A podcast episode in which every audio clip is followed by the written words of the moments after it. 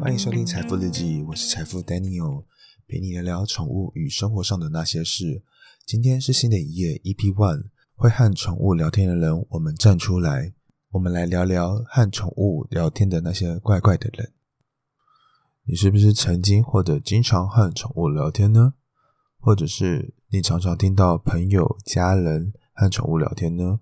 来，我们来揪出那些人，那我们就开始吧。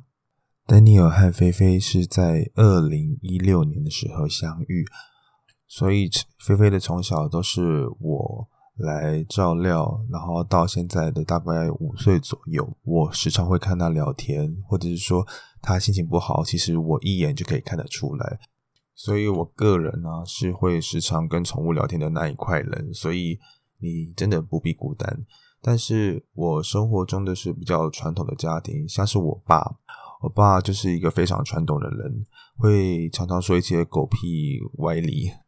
因为以财富的爸爸年纪来讲，他大概快七十岁了，所以他的想法和认知就会觉得我们这一辈的年轻人啊。就应该是生小孩，不需要养狗，或者说浪费的金钱来在宠物这一块。像是我的邻居啊，然后他是养了四五只狗吧，然后时常在遛狗的时候就会大声嚷嚷的，就是说：“小黑啊，你怎么不回来？赶快回来啊！”说明白的宠物真的不是说马上叫就会回来，它可能听到你的指令，或者是看到你就会先看你一下，然后再决定它当下的心情要不要回来，再来跑回回来主人的身边。所以在我爸的观念里面啊，这种会和宠物聊天的人都怪怪的，或者是说脑子有问题。但菲菲在家里已经四五年了。然后渐渐的走入了我父母的心里面，然后我父母就会时常跟他给他肉啊，或者说其他好吃东西给他吃。他渐渐的也会跟宠物聊天了，所以我觉得养宠物啊，它其实是抚慰人心的一件事情，会让自己喜欢和宠物聊天，我觉得是非常疗愈的事。我初步的认为，我爸也会开始跟宠物聊天。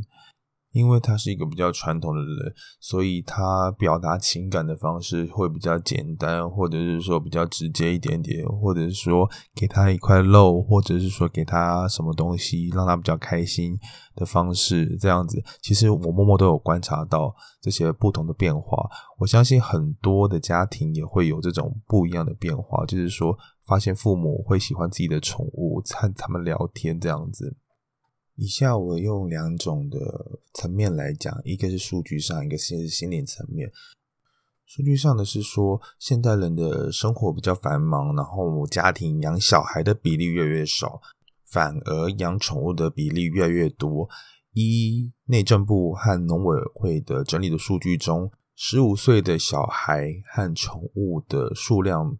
已经在二零二一年达到了黄金交叉，就是说，我们二零二一年就是越来越多的宠物，逐渐的远远超过小孩的比率，在二零一一年到现在已经高达了六十六十 percent 多的成长，可见我们的小孩越来越少，宠物越来越多，我们怎么可能不重视宠物的生活需求和我们看它沟通的方式呢？所以啊，我觉得看宠物聊天是再正常不过的呢。在另外一个科学的层面，就是叫做拟人论，就是一直说我们在非人类的事物给予它的人格。譬如讲说，我们从小啊会对我们的洋娃娃，或者是说机器人，然后宠物或者是植物来塑造出它的性格、它的想法，也许。很多人认为这是有点愚蠢的，但是我觉得这是一个把任何东西变成独特化或者是个人特色的事物上面来发表出自己的个人特质，或者是个人的魅力，都会在和宠物对话或者是物品上对话出展现出来。你要有一定的创造力，或者是说想象的能力，才能跟这些。非人类的事物来对话，我觉得这是一个非常的超能力。也是因为这些超能力啊，在社会的观感当中，就是说，像我和菲菲对话，都会比较少人的空间呐，或者是说自己的房间才会和菲菲对话，这种会介意别人的观感，我认为需要释放出来。每个人都可以对自己的宠物非常开心的说话，而且不限定任何的地方。一项就是我们的大环境，就是养的宠物数字越来越多。另外一个就是说，从小的习惯，我们的习惯会和宠物或者是说玩具对话，我觉得都是非常正常不过的。最后，我们来聊聊我最常和菲菲讲的一些事情。我最常和菲菲讲的就是说：“小宝贝啊，你今天有没有乖啊？”他就会以真诚的眼神看着我，那个眼神只有我会知道。我相信很多主人会知道，那个眼神是在跟自己说：“嗯，我懂了。”相信很多毛爸妈都会觉得这是一个非常 normal 的事情。还有啊，我觉得和宠物对话会多多少少。让人比较温柔一点，就是说比较 man 的人会比较有少女感。